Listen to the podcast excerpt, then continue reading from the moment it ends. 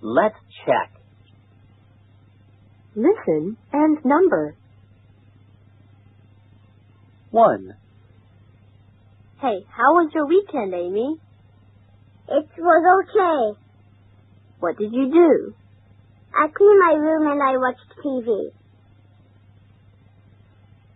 Two. I had a great weekend.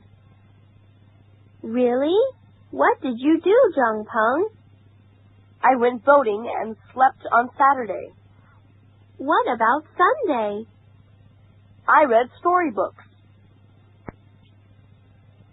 Three. What did you do last weekend, John?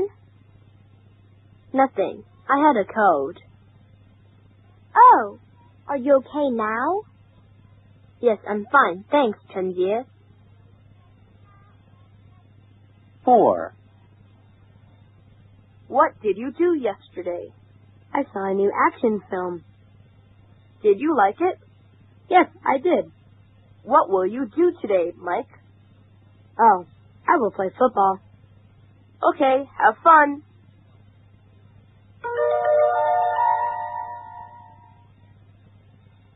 Listen again and number the phrases. One. Hey, how was your weekend, Amy? It was okay. What did you do? I cleaned my room and I watched TV. Two. I had a great weekend. Really? What did you do, Jung Peng? I went boating and slept on Saturday. What about Sunday? I read storybooks. Three.